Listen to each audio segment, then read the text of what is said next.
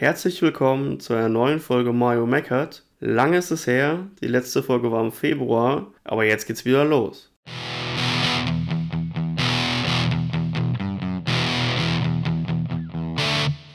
Ich war auf Shoppingtour. Ich wollte das neue Space Chaser Album ordern. Das wollte ich beim Record-Label This Charming Man machen, weil die eine Special-Version davon haben. Dabei sind mir dann natürlich auch andere Sachen mit in den Warenkorb reingeglitten, weil man guckt natürlich bei dem Label, was es sonst noch so gibt. Und deswegen habe ich heute für euch sechs Alben bzw. Bands, die ich euch vorstellen möchte. davon sind vier von This Charming Man aus diesem Einkauf plus noch zwei andere. Es geht größtenteils um Death Metal, und passend zu den neuen Platten äh, gab es auch einen neuen Plattenspieler, den ich in der Technikecke bespreche. Am Ende. Die Beiträge zu den Bands und Platten fallen heute deutlich kürzer aus, weil es einfach ultra wenig Informationen zu den Bands gibt und ich da einfach nicht viel zu sagen kann, außer den paar Informationen, die ich im Internet gefunden habe. Das ist heute eher so der Band-Quickie und in der Technik geht es dafür ins Längere dann. Wir fangen aber an mit den Platten.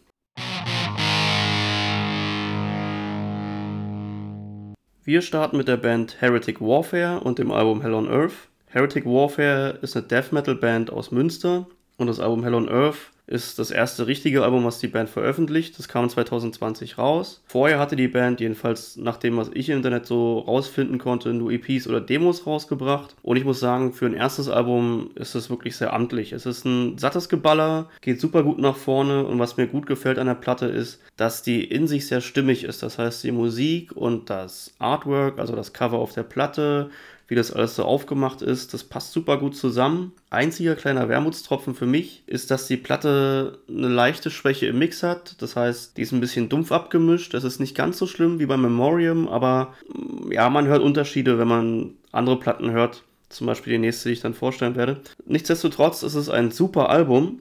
Meine Tipps zum Reinhören sind Mars Murder Monument und Black Rage. Die beiden Tracks werden auch auf der Playlist sein. Und ja, wer auf gepflichten Death Metal steht, der ist hier genau richtig.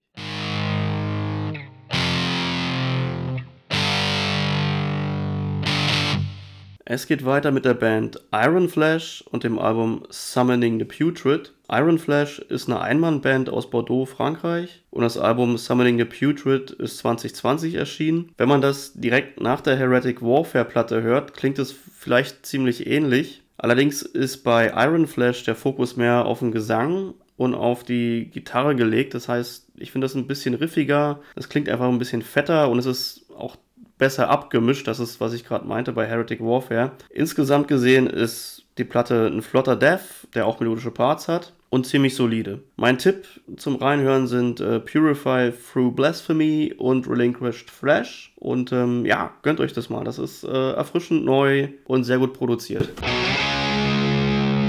Passend dazu machen wir weiter mit dem Album Coven of the Dead von der Band Crypts, ebenfalls eine Band aus Münster, ebenso wie Heretic Warfare. Eher Oldschool Death, ein bisschen schneller und wenn man die Platte anmacht, ist man direkt drin. Das ist, äh, so, man wird direkt reingeschmissen in dieses Album, aber es ist geil. Es ist stampfend, es ist schnell, es ist Death Metal, es ist sehr, sehr gut. Ich denke, es ist das Debütalbum, jedenfalls habe ich keine vorherigen Veröffentlichungen finden können. Es ist mit 32 Minuten der Schnelligkeit der Platte angepasst, das ist wirklich nicht lang, aber nichtsdestotrotz ist es ein sehr, sehr gutes Album und vor allem für ein Debütalbum ist es schon stark ausgefeilt. Was mir bei der Platte hier gefällt, ebenso wie bei der Heretic Warfare, ist, dass die Stimmung über die Platte gehalten wird, das auch vom Cover Artwork her passt, da waren Poster dabei, das Cover ist eh ziemlich abgefahren gut. Gefällt mir richtig, richtig gut. Ähm, Anspieltipps von mir: Nuclear Vengeance und Final War ist auf der Playlist. Richtig guter Death Metal. Es folgt die erste und einzige Nicht-Death Metal-Platte dieser Folge mit der Band Red Apollo und dem Album The Laurels of Serenity. Dieses Album ist für mich eher eine Mischung aus Doom Metal und Metalcore. Die Band kommt aus Dortmund, hat sich nach diesem Album im Jahr 2019 leider aufgelöst. Wenn ich dieses Album höre, erinnert mich das so ein bisschen an Décembre Noir, teilweise. An manchen Stellen höre ich da so Ähnlichkeiten raus. Die Instrumente stehen hier im Vordergrund. Es gibt sehr wenig Text. Ähm, es hat schon einen Gesang, aber der ist wirklich nicht im Vordergrund hier. Die Texte sind nicht raushörbar, für mich jedenfalls. Es ist ja für mich deutlich die Instrumente im Vordergrund, wie gesagt. Es hat teilweise starke Doom-Metal-Parts, die sich dann mit melodischen Parts abwechseln. Besonders gefällt mir an der Platte aber die technische Ausgefeiertheit. Zum einen in der Spielweise, zum anderen in der Produktion, die wirklich sehr klar ist und ein absolutes Hörvergnügen bereitet. Das ist wirklich ein starkes, starkes Album. Meine Hörtipps dazu: Rituals and Repulsion, und der Titeltrack The Laurels of Serenity packe ich auf die Playlist. Ich denke, das Album ist was für Leute, die zum Beispiel mit der Band Neander was anfangen können oder mit Doom Metal im Allgemeinen, beziehungsweise die auch mit diesem atmosphärischen Metal was anfangen können. Das ist so eine Mischung für mich bei der Band.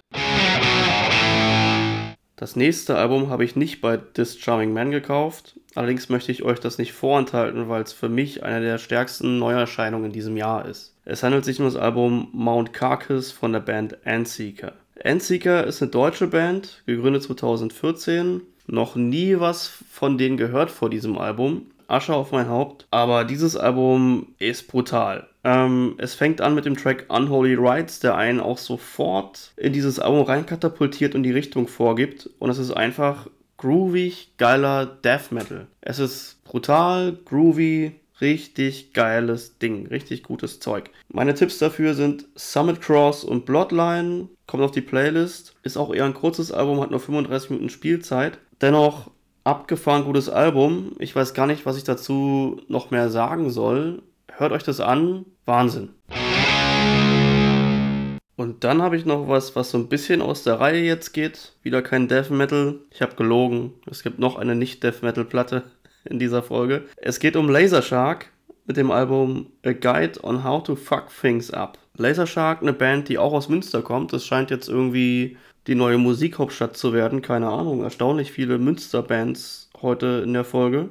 Laser Shark machen auf diesem Album eher eine Mischung aus Punk und Hardcore. Ist eine Platte, die sehr viel Spaß macht. Alles andere als anstrengend zu hören. Geht runter wie Öl. Mega witzig, aber auch äh, mit klar politischen Messages. Ähm, als Beispiel der Track Defined bei Kleingartenverein klingt witzig. Wenn man sich den Text dazu durchliest, wird einem die politische Message dahinter auch klar. Also als Fazit für mich erfrischend, neu, macht Spaß. Wer Punk mag, mag auch Lasershark. Ansonsten mag man keinen Punk, glaube ich. Also unbedingt reinhören. Sau gut.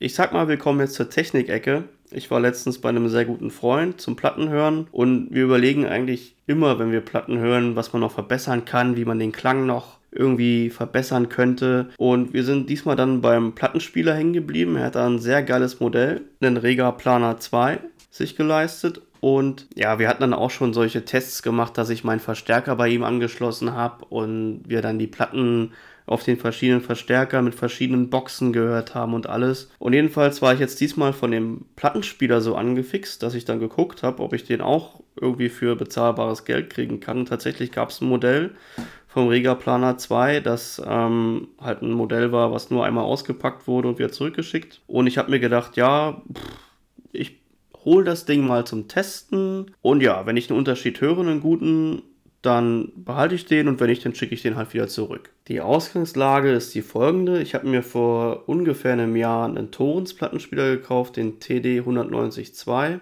Hatte ich mir damals gekauft, weil ich gute Rezensionen natürlich gelesen habe über den Plattenspieler und weil die Torrens den Ruf hatten, dass sie relativ schwer sind und eben ähm, zum Beispiel Schwingungen vom Boden gut aufnehmen können. Muss ich jetzt ganz ehrlich sagen, bei diesem Plattenspieler ist das irgendwie das Gegenteil. Ähm, Niemand darf sich im Raum bewegen. Das ist ziemlich nervig. Die Nadel springt dann sofort. Ton bei dem Plattenspieler war top. Also kann ich mich nicht beschweren. Im Nachhinein betrachtet stand der Plattenspieler allerdings unter einem schlechten Stern. Als ich den bestellt hatte und die erste Lieferung bekam, habe ich natürlich sofort aufgemacht und war aufgeregt, weil ich hatte ja vorher nur so einen billigen, äh, ich glaube, ein Sony-Plattenspieler war das. Also habe ich das Paket aufgemacht und ausgepackt, alles, ähm, die Bedienungsanleitung dann natürlich aufgeschlagen und geschaut, wie man das Ding aufbaut. Und dann ist mir aufgefallen, dass in der Bedienungsanleitung Sachen erwähnt werden, die in meinem Paket nicht drin waren. Da ich jetzt natürlich nicht der absolute Plattenspieler, Schallplattenprofi bin, habe ich dann eben den Support angeschrieben von dem Händler, der mir das Ding verkauft hat.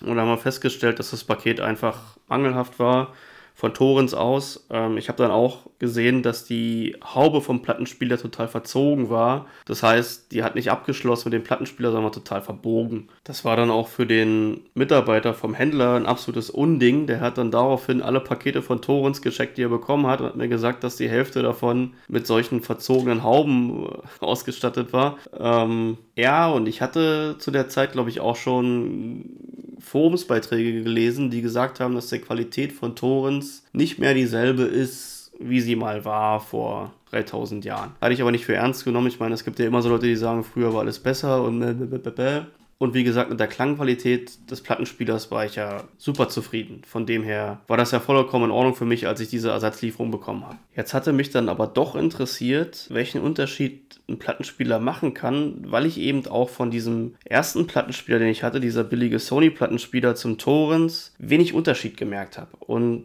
ich habe mich dann gefragt, naja, liegt es vielleicht irgendwie daran, dass sie dann doch irgendwie alle gleich gut sind, dass ein Plattenspieler vielleicht nicht so viel ausmacht? Und dann dachte ich mir, okay, wir werden es sehen. Ich hole mir den Planer 2, der nachweislich einen guten Ton liefert bei meinem guten Freund und werde dann sehen, wie sich das bei mir auswirkt. Ja, und dann kommt der Planer 2 an. Ich baue den auf. Ich habe den halt dann auch direkt neben den Torens aufgebaut, dass ich halt schnell umswitchen kann zwischen den beiden Plattenspielern mit derselben Platte. Und ich machte den an, lege die Platte ein, nachdem ich sie vorher auf den Torens gehört habe und denke mir, ja, ist das jetzt irgendwie eine andere Platte oder was? Also es ist wirklich ein Unterschied zu hören. Nicht super krass, aber es ist ein Unterschied zu hören. Für mich ganz markant ist, dass die Höhen deutlich besser zu hören sind als bei dem Torens Plattenspieler. Für mich ein definierterer Klang sozusagen, was für mich äh, natürlich Wahnsinn ist, dass ich selbst Memoriam-Platten auf dem Ding hören kann. Also der Plattenspieler holt für mich wirklich einiges raus aus den Platten. Und das Geilste ist, ich habe versucht, mich zu bewegen, während eine Platte spielt und es macht dem Plattenspieler einfach nichts. Ich habe das auch mal getestet mit einer leicht gewellten Platte, bei der der Torens Plattenspieler auch immer schon ohne Bewegung gesprungen ist und die läuft einfach sauber durch auf dem Rega Planer 2. Das ist ich bin begeistert. Ihr hört das.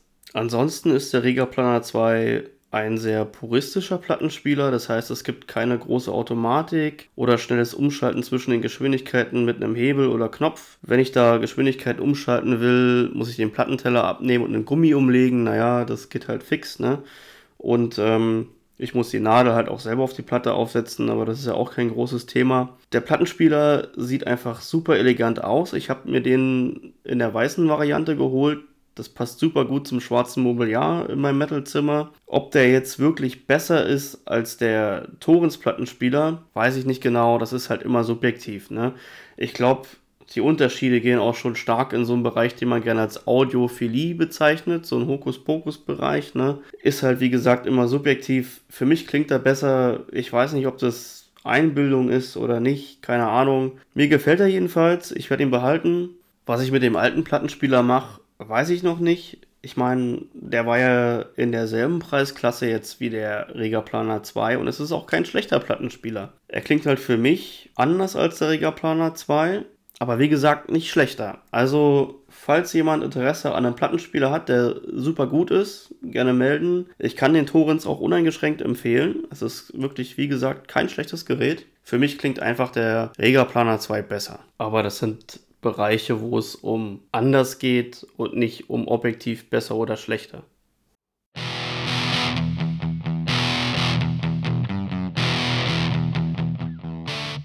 Jo, das war's für heute. Ein kleiner Schnelldurchgang durch die Bands, die ich da entdeckt habe bei This Charming Man und eben die Endseeker und die Laser Shark Platte. Dafür ist der Technik Talk ein bisschen länger ausgefallen. Was habe ich natürlich bei all den Sachen vergessen? Ich habe vergessen, die Space Chaser zu bestellen.